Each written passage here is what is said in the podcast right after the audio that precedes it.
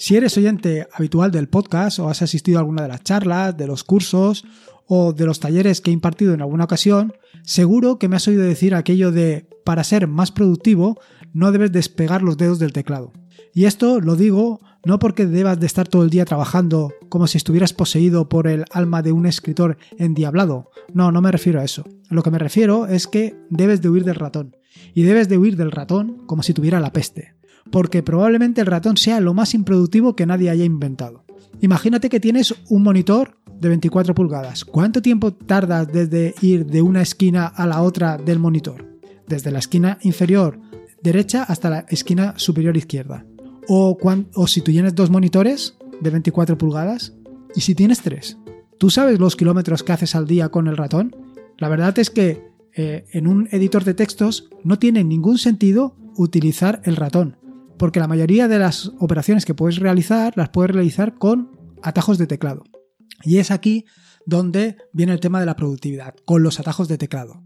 Evidentemente, si acabas de llegar a una aplicación o acabas de meterte en una aplicación nueva, pues no vas a conocer los atajos de teclado y esto es un inconveniente.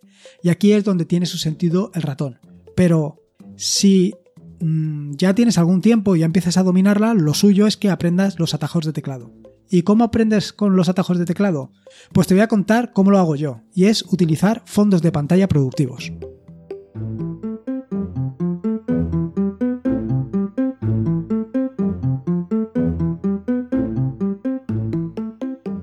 Soy Lorenzo y esto es Atareado.es versión podcast. Este es el episodio número 94 del podcast, un podcast sobre Linux, Ubuntu, Android y software libre. Aquí encontrarás desde cómo ser más productivo en el escritorio montar un servidor de páginas web en un VPS hasta cómo convertir tu casa en un hogar inteligente. Vamos, cualquier cosa que quieras hacer con Linux seguro que la vas a encontrar aquí. Como te decía en la introducción, el objetivo del podcast de hoy es contarte cómo consigo yo aprender atajos de teclado. Decenas o cientos de atajos de teclado para una aplicación o para varias aplicaciones. Todo depende. Lo cierto es que, como te decía, no soy ningún detractor del ratón. Más bien el ratón tiene su función. Eh, y lo que no tiene mucho sentido es utilizar el ratón en aplicaciones como pueden ser eh, un editor de textos como Word o todavía tendría más pecado utilizarlo en aplicaciones como pueden ser BIM o Emacs. Todo esto tiene su sentido. Pero vale, no voy a utilizar el ratón. Y entonces te preguntarás, ¿y cómo hago para aprenderme esa decena, ese centenar de atajos de teclado? ¿Cómo aprendo toda esa combinación de atajos de teclado? Pues muy sencillo, todo esto se aprende a base de utilizarlos. Pero claro, utilizarlos sin tener alguna posibilidad de verlos, pues es muy complicado. Con lo cual, lo suyo es que tengas una chuleta, una, chuleta de cada una de las aplicaciones que estés utilizando y con, en esa chuleta tengas todos tus atajos de teclado. Yo evidentemente lo hago paso a paso, quiero decir, no me empiezo a meter o a aprender todos los atajos de teclado de todas las aplicaciones que acabo de empezar a utilizar, sino que voy una a una. Voy poco a poco y la que más utilizo es la que más tiempo eh, le dedico con el tema de la chuleta, con lo cual solamente vas a encontrar una chuleta eh, en mi escritorio. Y digo en mi escritorio porque precisamente eso es lo que hago. Lo que la solución, por lo menos para mí, es que la chuleta va a estar como fondo de pantalla. Un fondo de pantalla donde lo que vas a encontrar son todos los atajos de teclado que utilizo. Eh, esto es una ventaja porque, sobre todo si eh, es el caso como el mío, que tienes dos pantallas, normalmente en una estás editando y en la otra a lo mejor estás consultando algo, estás haciendo algo. Con lo cual, minimizar la mm, segunda aplicación que tengas y ver los atajos de teclado allí, pues lo tienes de una manera muy sencilla. Con lo cual, ahora entenderás lo sencillo o lo complicado que puede ser llegar a aprender todos estos decenas o cientos de atajos de teclado. Ahora bien, ¿Qué problema me he encontrado yo con esto de las chuletas de los atajos de teclado? Eh, pues me he encontrado varios problemas. Uno de los problemas, y yo creo que es el más grave de todos, es que las chuletas no se adaptan a tu pantalla. Eh, ¿Por qué? Pues que muchas de las chuletas que hay lo que están hechas es para eh, imprimirlas en una 4 o en una cuartilla, en una 5 o para ponerlas en otro, digamos que en otro formato pero no en el formato de pantalla. Yo actualmente estoy utilizando Full HD, estoy utilizando 1920 x 1080. Sin embargo, ninguna o muy pocas de las chuletas que he encontrado se adaptan exactamente a esas dimensiones de pantalla, con lo cual queda bastante feo. Queda bastante feo porque vas a tener a lo mejor una franja central donde ves todos los atajos de teclado, todas las combinaciones de teclas, pues para copiar, pegar, o sea, no sé si me explico, el control C, el control V, todo esto lo vas a tener, pero en una sola franja, con lo cual pues se desaprovecha mucho espacio. Lo suyo es que aproveches todo el espacio posible y además que lo hagas lo más visible posible.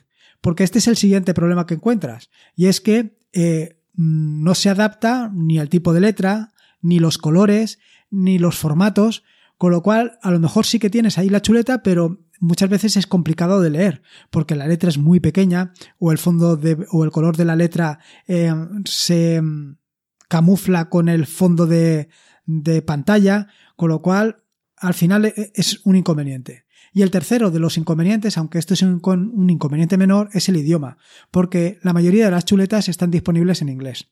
Con lo cual, juntando todo esto, pues al final dije, oye, ¿por qué no eh, te haces tus propias chuletas?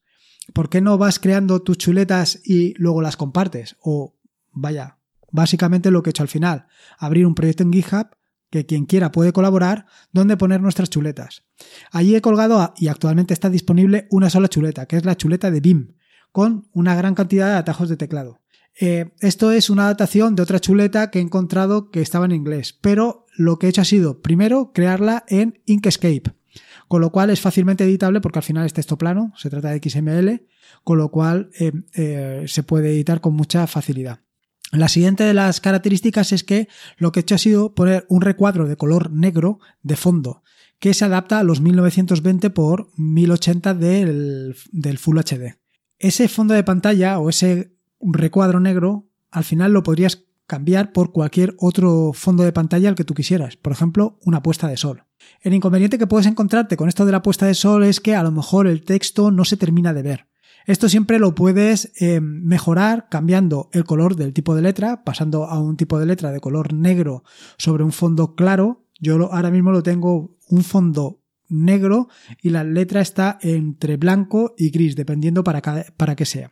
De esta manera siempre puedes eh, conjugar la doble ventaja de tener por un lado un fondo de pantalla productivo y por otro un fondo de pantalla atractivo. Ya te digo que simplemente se trata de poner un fondo de pantalla, por ejemplo, una puesta de sol, encima puedes poner un recuadro y darle transparencia, dependiendo de lo que quieras, puede ser una transparencia eh, a, tonos claros o una transparencia a tonos oscuros y encima el tipo de letra que más te interese. El siguiente inconveniente que te puedes encontrar con todo esto es que, claro, ¿cómo vas a generar eh, el fondo de pantalla, por ejemplo, en formato PNG, que es el que estoy utilizando yo? Pues eh, aprovechando todo esto del curso de, scripts en bash y todo esto, lo que he hecho ha sido crear un script que lo que hace es, por un lado, mira dentro del directorio eh, src todos los fondos de pantalla que hay. Vaya, lo que hace es mirar todos los archivos eh, con extensión SVG, que es el formato escalable de Inkscape, para convertirlos a PNG. ¿Y a qué dimensiones las convierte? Bueno, para hacer esta operación lo que eh, hago es mirar en la carpeta de fondos las carpetas a su vez que existen. Y en esas carpetas están escritos como, por ejemplo, 1920 por 1080 y, y otras resoluciones. De manera que él va a convertir el fondo de pantalla que tú quieras a todas las resoluciones que encuentre. Y así lo puedes aprovechar. Que tú tienes una pantalla en 4K, pues eh, eliminas los otros directorios y ya lo tienes resuelto. O sea, yo creo que es la solución perfecta. ¿Qué problema o qué inconveniente hay ahora? Bueno, una cosa que se me ha olvidado es el tema de las dependencias, y es que para hacer las conversiones necesitas Inkscape. Inkscape, eh, que es la aplicación con la que he utilizado para, para crear el fondo de pantalla, es el que se utiliza directamente desde el terminal, vaya, es el que utiliza el script para convertir los fondos de pantalla en, eh, perdón, las imágenes en formato SVG en fondos de pantalla. Pero vaya, es algo bastante sencillo, bastante sencillo y sobre todo intuitivo. Y en un momento determinado puedes tener una chuleta justo de lo que estás intentando aprenderte en el de fondo de pantalla y aprovecharla y sacarle el máximo partido posible. Esta es la idea que o de la que ha surgido todo esto del proyecto con el que compartir pues los fondos de pantalla que estoy creando para que tú también los puedas utilizar o si tú quieres compartirlos con el resto, pues aquí no hay inconveniente. Se meten en el repositorio, haces un pull request y para arriba. Y así, pues entre todos vamos mejorando. Porque una de las cosas que más me ha llamado la atención es que haya muy pocas chuletas y muy, pocos fondos de pantalla de este estilo. Fondos de pantalla, digo, me refiero en castellano, eh, disponibles para sacarle partido a una aplicación. Y yo creo que esta es la manera más adecuada de sacarle productividad. No te quiero aburrir más, porque como te digo, estamos en verano, simplemente se trataba de un capítulo cortito donde contarte algunos de fondos de pantalla o contarte cómo puedes aprender esto de los atajos de teclado y los fondos de pantalla productivo y a su vez también te dejo en las notas del podcast algunos enlaces a eh, algunos eh, fondos de pantalla o eh, recopilación o chuletas de atajos de teclado que puedes utilizar. En las notas del podcast que encontrarás en atareo.es están todos los enlaces que he mencionado a lo largo del mismo. Sobre todo los más interesantes son el tema de las chuletas, con lo cual te recomiendo que te pases por allí y le pegues un vistazo. Eh, por otro lado, también eh, cualquier idea, sugerencia, opinión o incluso si quieres dejarme alguna chuleta porque no quieres publicarla tú en el, en el repositorio de GitHub o lo que tú consideres, pásate por atarea.es o me dejas una nota y ya veremos cómo lo arreglamos. Recordarte que este es un podcast suscrito a la red de podcast de sospechosos habituales, que puedes suscribirte al feed de esta red, de la red de podcast de sospechosos habituales en feedpress.me barra sospechosos habituales. Y como te digo siempre, recuerda que la vida son dos días y que uno ya ha pasado. Así que disfruta como si no hubiera mañana y si puede ser con Linux, mejor que mejor. Y más ahora que estamos en verano. Venga, un saludo y nos escuchamos el próximo lunes.